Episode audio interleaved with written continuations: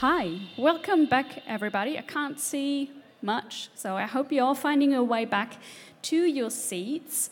My name is Caro. I was in, just introduced earlier, and I will be your host on this stage. This is the product led growth stage, and all interviews, panels, um, and talks today are especially designed to help startups grow and to help people who actually want to deep dive or want to set foot into the product development game. So I was pretty excited when uh, the DL team actually asked me to host, to host this stage because I've been active in the local startup scene for the past seven and a half years as a startup coach and also as head of communications.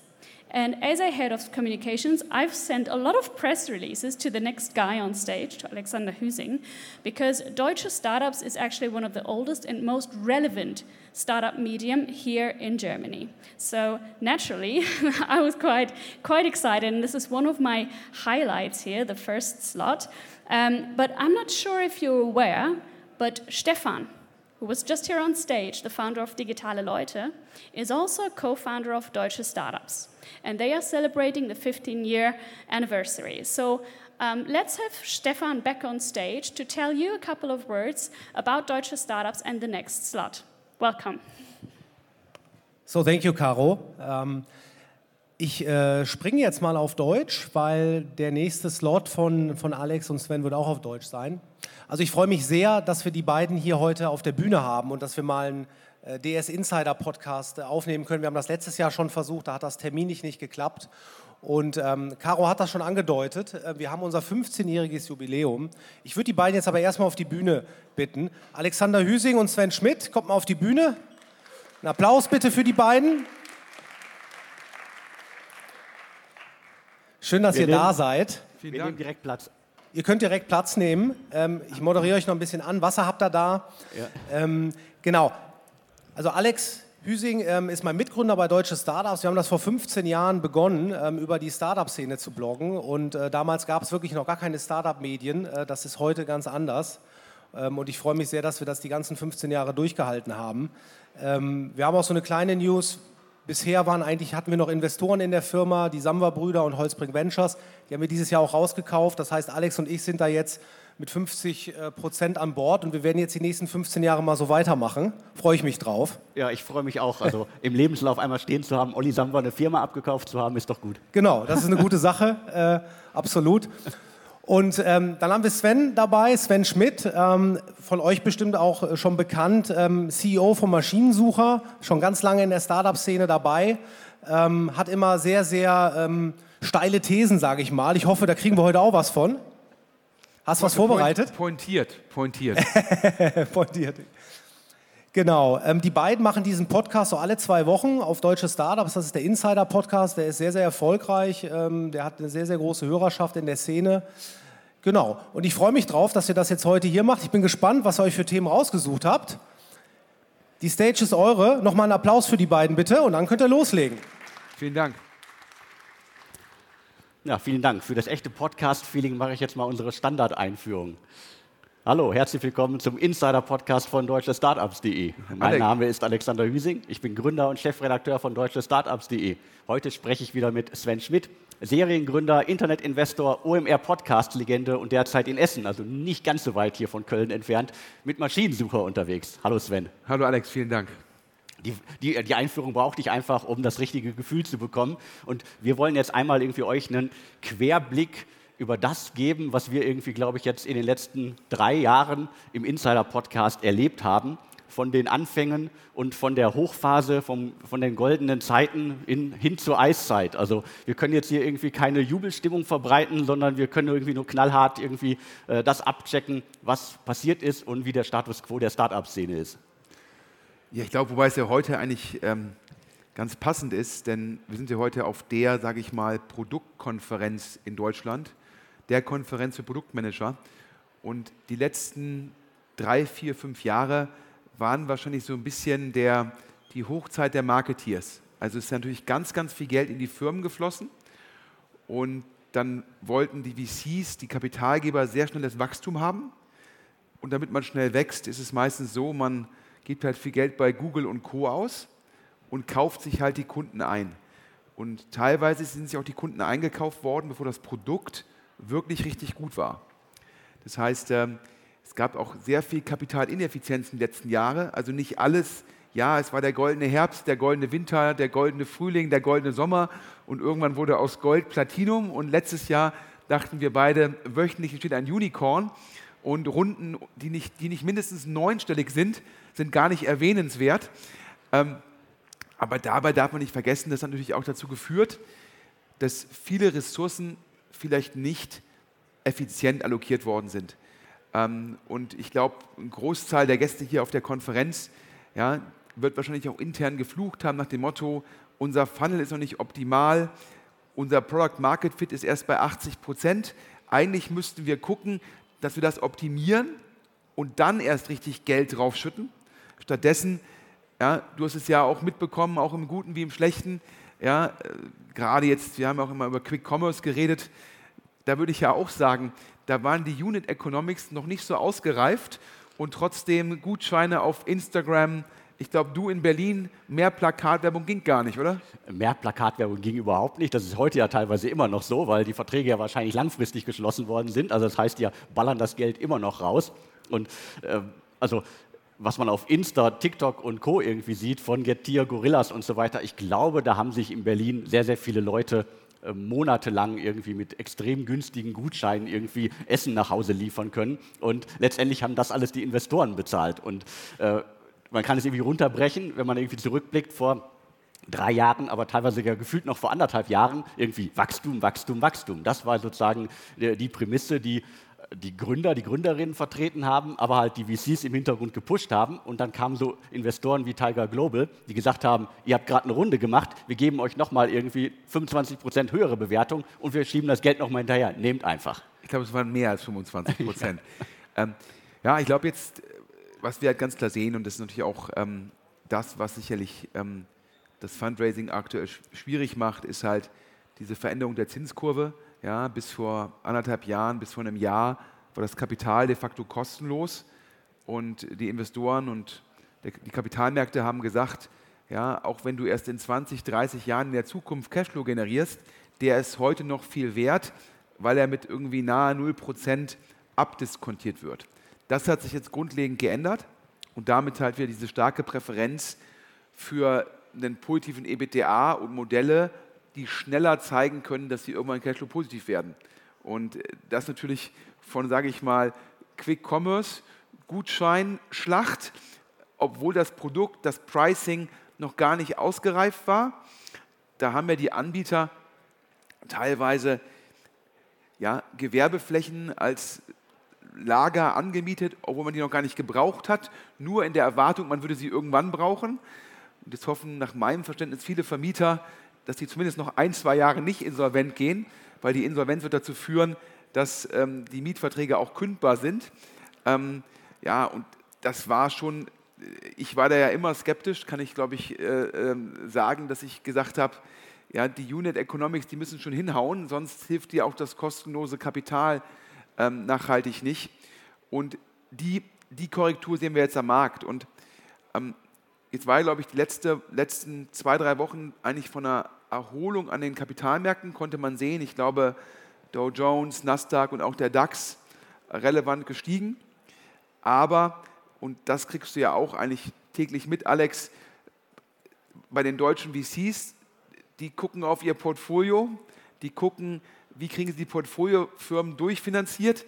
Wenn man jetzt mal ein Jahr zurückdenkt, ich glaube in Q4 letzten Jahres, da hatten wir fast täglich gehört, Alex, ich habe gehört, der macht eine Runde, der macht eine Runde, der macht eine Runde. Da ist auch die Frequenz niedriger geworden. Ne? Die Frequenz ist auf jeden Fall niedriger geworden. Also wenn man das irgendwie wirklich jetzt mit vor einem Jahr äh, vergleicht, da hatten wir teilweise irgendwie jede Woche irgendwie mehrere hundert Millionen Finanzierungen, äh, mehrere Finanzierungen, die einfach irgendwie schon im Raum waren, wo die Gerüchteküche äh, auch extrem waberte, wo man irgendwie mit VCs sprechen konnte und äh, wenn sie miteinander, wenn sie mit uns gesprochen haben, dann halt irgendwie auch direkt irgendwie 25 Geschichten uns präsentieren konnten. Also das ganze äh, Portfolio rauf und runter. Und du hattest ja auch schon gerade gesagt, also jede Woche ein Unicorn, also ein Unternehmen in Deutschland, das mehr als eine Milliarde US-Dollar wert ist. Das war irgendwie der Normalzustand. Äh, und alle standen nur irgendwie ja gefühlt auch deutsche VCs standen da und haben sich die Augen gerieben, so, was ist jetzt hier passiert? Wenn man auf einmal irgendwie, ich glaube, wir haben jetzt Stand jetzt irgendwas um die 30 Einhörner in Deutschland und das gab es ja noch nie. Das muss man ja einfach auch mal, da muss man einfach mal so einen richtig dicken Strich drunter machen.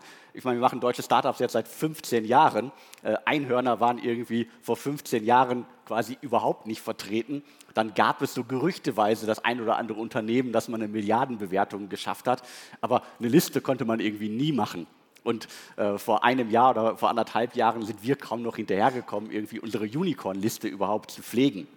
Das war sozusagen so die, die Hochphase äh, der deutschen Start-up-Szene. Und ich mache jetzt deutsche Startups seit 15 Jahren, schreibe insgesamt jetzt seit 22 Jahren über Startups. Das heißt, das war das, was ja eigentlich alle immer haben wollten. Nach dem Motto, wir müssen in Deutschland auch mal beweisen, dass wir solche Unternehmen bauen können. Dann kann man irgendwie jahrelang haben wir gesagt, ja, wir haben ja Zalando geschafft und Zalando ist doch irgendwie ein großes Unternehmen, an die Börse gegangen und so weiter. Die mussten halt quasi für alles immer herhalten und äh, die spielen im Grunde jetzt erstmal keine Rolle mehr. Klar, die sind jetzt auch ganz, ganz weit weg. Und plötzlich sind Unternehmen da, die gefühlt anderthalb Jahre alt sind und die sind auf einmal ein Unicorn. Also Gorillas, Flink haben wir schon darüber gesprochen, die haben es in Rekordzeit geschafft, wo er selbst in den USA Investoren und die Szene geguckt hat, so, was ist denn da in Deutschland los? Wie, wie, warum sind da auf einmal irgendwie Unternehmen, die neun Monate alt sind, auf einmal ein Unicorn? Und heute, ich glaube, wir machen täglich den Deal-Monitor auf deutsche Startups mit den wichtigsten äh, Investitionsmeldungen aus Deutschland. Es gibt mittlerweile Tage, da können wir gar keinen machen, weil gar keine relevanten Deals da sind in Deutschland. Ja, die Deals, die da sind, sind dann oftmals sogenannte Bridges oder also interne Runden, wo die Bestandsinvestoren sagen, die Firma investieren wir weiter, aber darüber wird nicht so gerne geredet, weil es immer ein Thema ist in der Sekunde, wo man eine interne Runde bekannt gibt. Und das ist jetzt keine Monsterrunde, weiß halt der Markt, aha, es gab keinen externen Investor. Die Bestandsinvestoren haben gesagt, wir finanzieren das dennoch weiter, aber es ist halt keine Erfolgsmitteilung und daher wird es halt nicht verkündet weil es halt ähm, etwaig dann eher schlechtes Signaling wäre. Und ich glaube auch, auch um hier die Stimmung eigentlich, will ich ja nicht weiter irgendwie kaputt machen, aber es gibt ja diesen schönen Spruch, ja, wie wird man am einfachsten Millionär, ja, wenn man vorher Milliardär war. Und ähm, ich würde auch tippen, dass wir von dieser Liste, die du gerade erwähnt hast, diese 30, 35 Unicorns, dass da manche letztendlich aktuell keine Unicorns mehr sind. Ist ja öffentlich bekannt, dass Gorillas sich gerade ja, in der Due Diligence befindet, also Getir prüft, die Firma zu kaufen und ähm, 100 Millionen Cash-Komponente und dann bekommt Gorillas Anteile an Getir und sogar wenn man die Anteile wohl schön bewertet, ist Gorillas nach der Transaktion kein Unicorn mehr. Und ähm, Infarm, eine Firma, die ich ja persönlich nie als echte Tech-Firma gesehen habe, die machen äh, letztendlich so eine Art, ja, züchten Kräuter und Co. in Supermärkten äh, mit viel Energieaufwand und finanzieren sozusagen das auch immer vor. Für die ist ja jetzt zum Beispiel ja, Energiekosten gestiegen. Das ist natürlich irgendwie viel sinnvoller, dann halt irgendwie frische Minze auf dem Feld zu machen, als sozusagen unter künstlichem Licht. Ähm, dann müssen die diese Vorfinanzierung, sind die Zinskosten gestiegen. Dann, das konnte man auf deutschen Startups lesen, die KPIs sahen eh herausfordernd aus. Und ich musste schmunzeln. Wir, Alex und ich, nahmen letzte Woche den Podcast auf und ich war eh schon infam Skeptiker und sagte, der Alex, ich habe hier gerade eine Pressemitteilung mit Sperrvermerk bekommen. Sperrvermerk heißt, die wird vorher der Presse geschickt, steht drauf, ab Mittwoch 10 Uhr darf berichtet werden. Und ich hatte schon immer mich vorher gefragt, ja, der Infarm-Gründer, ein Storyteller vor dem Herrn, aber halt operativ äh, so viel Gegenwind, das geht, kann gar nicht gut gehen. Was er jetzt als nächstes sozusagen, welches Häschen er aus dem Hut zieht, und ich musste schmunzeln, Cannabis. Ja, und da war mir klar, also Infarm ist auf keinen Fall mehr ein Unicorn. Äh, und äh, ich habe mir die Liste nochmal angeschaut, jetzt hier auch in Vorbereitung, auch ein Schoko. Ein Schoko ist letztendlich ein, ja, ein transaktionaler, vertikaler Messenger für Restaurantbetreiber, die darüber bei Großhändlern Ware bestellen können. Und Schoko ist gewachsen ohne Monetarisierung. Das heißt, die haben sowohl dem Großhändler wie dem Restaurant das Modell kostenlos zur Verfügung gestellt. Immer mit der These, dass irgendwann die Relevanz des Marktplatzes so groß ist, dass sie dann hart bepreisen können. Und das haben die auch sehr clever gemacht, weil es immer Fundraising auf Hoffnung ist immer besser als Fundraising auf kleinen KPIs. Und Schoko hat immer auch aus PR-Gründen, also sie sind ein Unicorn. Ich habe mal in dem DS Insider Podcast gesagt, da habe ich Unterlagen von VCs, die darauf nicht hindeuten. Aber jetzt ist Schoko auf keinen Fall mehr ein Unicorn, weil der Markt aktuell dieses Ich habe Traffic und keinen Umsatz nicht mehr so honoriert, weil jeder, der keinen Umsatz hat, hat negative Cashflows. Die müssen finanziert werden, die Kapitalkosten sind relevant gestiegen. Und ähm, also daher fallen mir jetzt mit Infarm und Schoko schon, und Gorillas schon drei Firmen ein, wo der, wo der Unicorn-Status, ja, so ein bisschen so wie ich, vor 15 Jahren war ich körperlich fit. Also bin ich heutzutage nicht mehr, so wie Schoko, Infarm und Gorilla keine Unicorns mehr sind.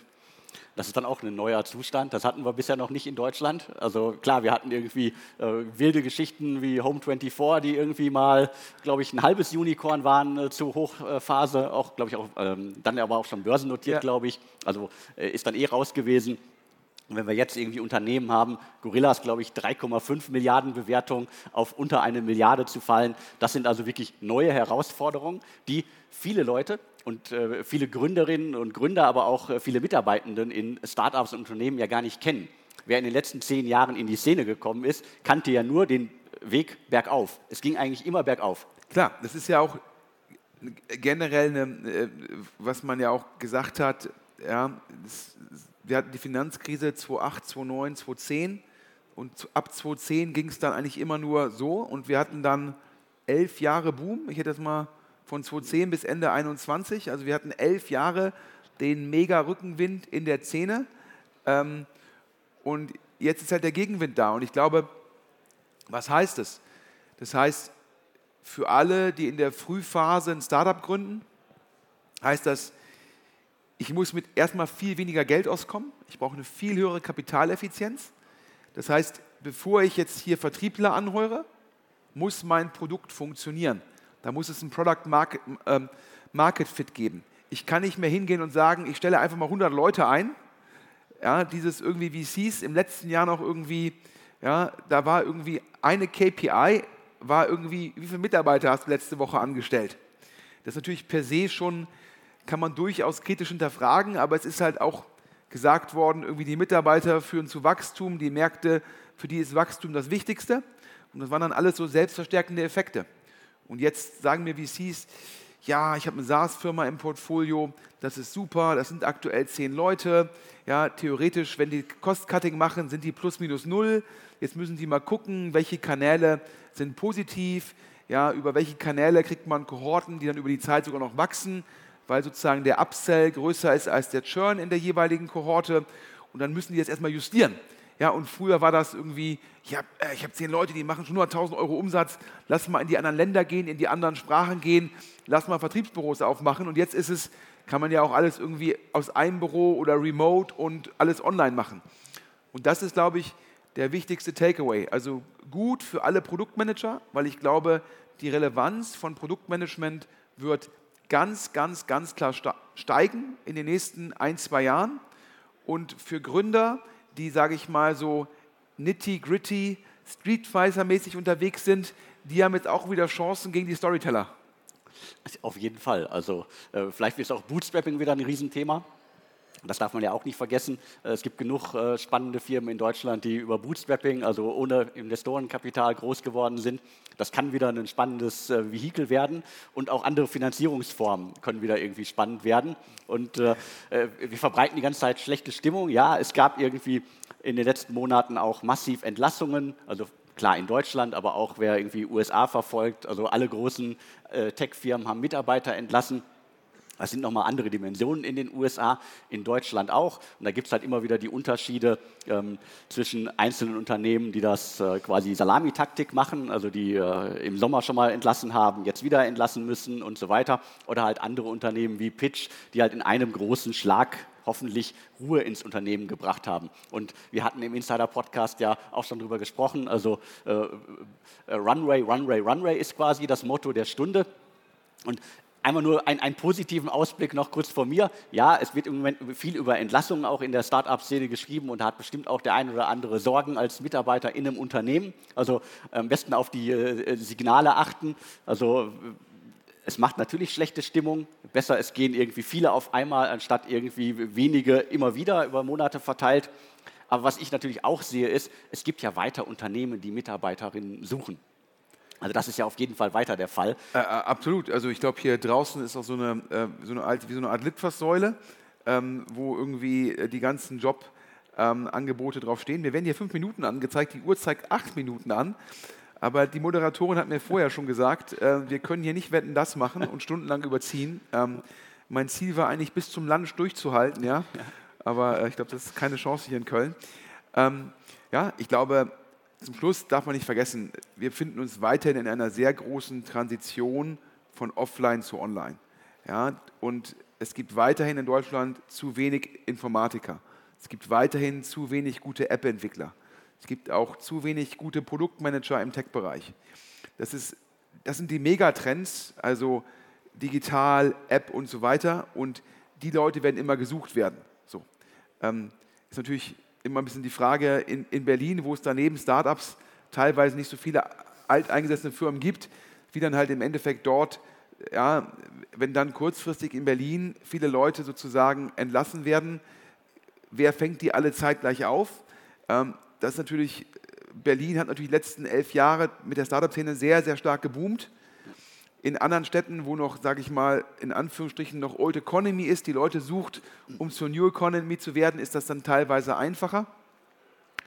Aber hier übrigens nochmal eine, eine gute Nachricht, wollte ich noch sagen, und das zeigt ja auch, dass manche Modelle halt super funktionieren. Ich habe den Gründer von Jobrad kennenlernen dürfen. Ja, Jobrad, fast das Synonym, ja, was Tempo für Taschentücher ist, ist Jobrad, wenn der Arbeitnehmer ein Elektrofahrrad äh, leasen möchte.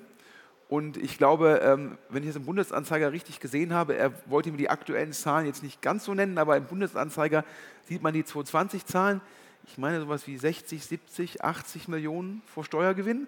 Ich glaube, ähm, das ist dann auch, äh, was man als Unicorn bezeichnen würde. Und dafür muss man gar keine Fantasiemetriken annehmen, sondern einfach nur ein klassisches EBIT-Multiple. Ja? Das heißt, es gibt da draußen, und die haben nur eine Pre-Seed-Runde gemacht, also eine Angel-Runde. Also nicht ganz bootstrapped, aber unglaublich kapitaleffizient. Und da sieht man, es gibt da draußen, äh, die sitzen ja, glaube ich, in der Nähe von Freiburg oder in Freiburg, da gibt es da draußen auch Unicorns, die auf gar keinen Listen bisher sind. Und ähm, daher glaube ich, man wird mit Tech, ist ja ganz klar, ja, wenn ich eine SaaS-Firma baue und ich habe ein Produkt, was weltweit nachgefragt wird und ich habe irgendwie auf dem Produkt 10% Cost of Goods Sold, also 90% Marge und es gelingt mir, das zu skalieren. Tech, echtes Tech, bleibt ein super Geschäftsmodell. Und das ist ja auch das, was VCs eigentlich finanzieren sollten. Ja, ich sage mal ein bisschen bösartig, für mich so ein Gorillas, so ein Flink, das ist letztendlich ja, Lebensmittelhandel. Das ist eher Logistik als Tech. Und äh, auch ein Infarm ist für mich auch Maschinenbau und ein bisschen Lebensmittel-Einzelhandel. Das sind die Firmen, das, da stand Tech drauf, aber da war Tech nicht drin.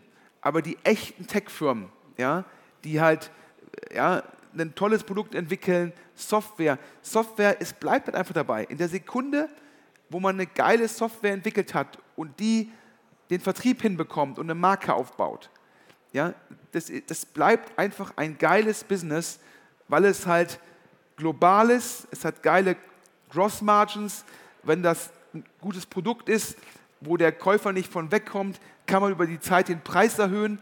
Das heißt, dann kriegt man aus den Kohorten mehr Geld raus, als der Churn sozusagen runternimmt. Und das macht Tech attraktiv für Investoren. Das war so, das ist so und das wird auch so bleiben.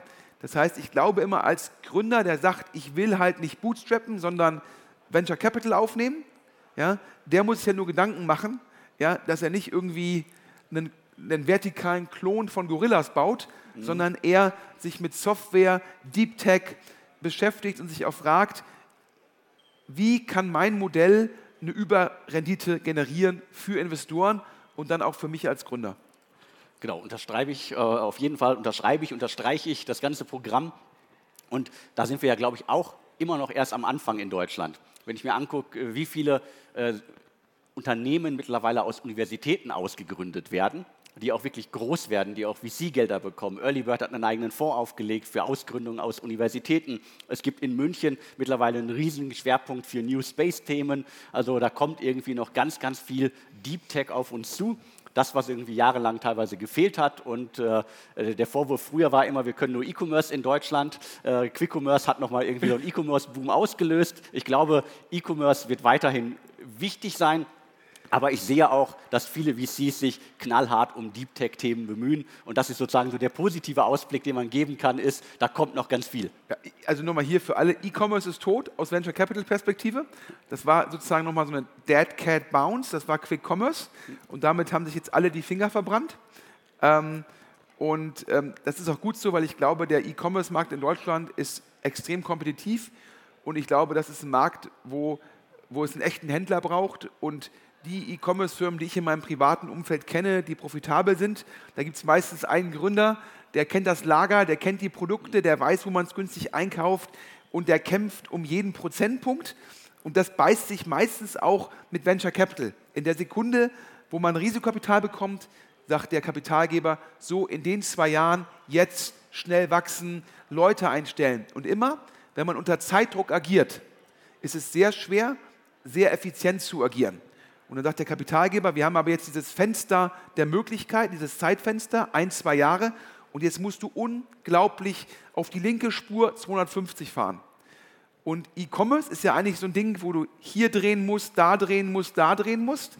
Das heißt, diese beiden kulturellen Ansätze vertragen sich eigentlich sehr selten. Und jetzt sehen wir auch wieder, dass diese ganzen E-Commerce-Firmen, die halt nochmal in den letzten zwei Jahren aufgrund des Corona-Booms, ist ja auch getrieben worden durch Corona, nochmal finanziert worden sind, die stecken so ein bisschen in Schwierigkeiten, weil dieses, ich hau die Kohle aus dem Fenster raus im E-Commerce, ist nicht so nachhaltig. Ist nicht nachhaltig und äh, ein Thema, was ja auch ein Hype war, oder Phrasio-Klone, da hört man gar nichts mehr von. Also äh, Unternehmen, die andere kleinere Amazon-Händler aufkaufen, das ist auch komplett tot, PR-technisch. Die trauen sich wahrscheinlich gar nicht mehr raus. Ja, die, die, die kaufen aktuell nichts. Das war ja so, diese Firmen haben neben dem Eigenkapital auch Fremdkapital aufgenommen. Von sogenannten Fremdkapitalgebern, die das Geld zu hohen Zinssätzen leihen. Und die These war immer, ich kaufe halt diese kleineren Amazon-Händler für drei, viermal EBITDA, dann kriege ich daraus auch so viel Cash, dass ich die Zinsen und das Darlehen unter Tilgung problemlos abbezahlen kann. Ja, dann war das Wachstum Q1, Q2 bei Amazon nicht mehr so ausgeprägt, dann war mehr Konkurrenz da, dann waren die Lieferkosten höher, dann hat die Inflation die Kostenbasis getrieben, aber weil alle die Lager voll haben, sind die Preise nicht gestiegen, dann war die Marge nicht mehr da, dann gab es kein EBTA mehr, jetzt habe ich Probleme, die Zinsen zu zahlen. Und auf einmal habe ich ein FK über mir hängen, was dann halt immer, die Zinsen laufen immer mehr an, Strafzinsen und dann ist der EK-Wert fällt, das heißt, ich bekomme kein neues EK, bekomme kein neues FK, kann auch keine weiteren Firmen kaufen und daher hörst du nichts mehr, Alex. Genau, wir haben fast eine Punktlandung geschafft. Also lasst die Finger von E-Commerce, gründet äh, Softwareunternehmen, gründet Deep Tech-Unternehmen, da ist die Zukunft und äh, vielen Dank, Sven, für die Ausführung. Vielen Dank euch. Äh, ich ich habe zu danken, aber du weißt ja, ich, ich übernehme ja auch immer den DS Insider Podcast am Ende und ja. sage, Maschinensucher in Essen, wir machen B2B Classifieds für Gebrauchtmaschinen. Das ist natürlich komparativ zu einer mobilen Nische. Dort sind wir aber europäischer Marktführer. Wir wachsen organisch, über 30 Prozent, sind sehr profitabel. Und ich sage immer zum Alex, gute Firmen werden durch gute Mitarbeiter gemacht. Wer also hier aus Köln Lust hat, nach Essen umzuziehen, oh, es wird hier gelacht. Es wird hier gelacht. Das ist, das ist ein schwieriger Pitch mit dem Umziehen von Köln nach Essen. Ähm, aber die Mieten in Essen sind auch günstiger.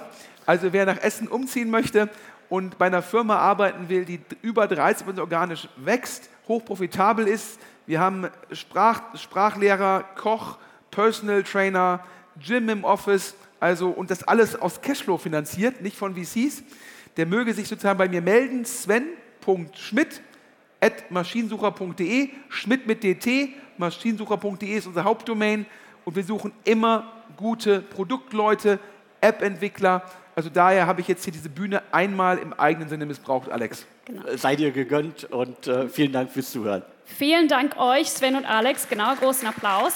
Ähm, dadurch, dass das jetzt eine Podcast-Aufnahme war, gibt es äh, in ausnahmsweise keine QA, aber ihr könnt die beiden, wir haben das abgesprochen, jetzt gleich abfangen. Ja? Sie werden jetzt gleich so in der Area dort noch sein und ihr könnt eure Fragen stellen oder direkt die Application einreichen oder wie auch immer. Für mich kleiner Fangirl-Moment jetzt hier mit euch beiden gewesen. Für mich hätte es gerne Wetten das Länge sein können. Aber wir haben noch ganz viele weitere tolle Gäste hier gleich auf der Stage. Deswegen ähm, macht ihr einfach da vorne weiter und ich wünsche euch noch ganz viel Spaß und vielen Dank. Ja, wir haben zu danken Dank. und noch eine sehr, sehr schöne Restkonferenz. Ja. Stefan. Alles gut. Ciao.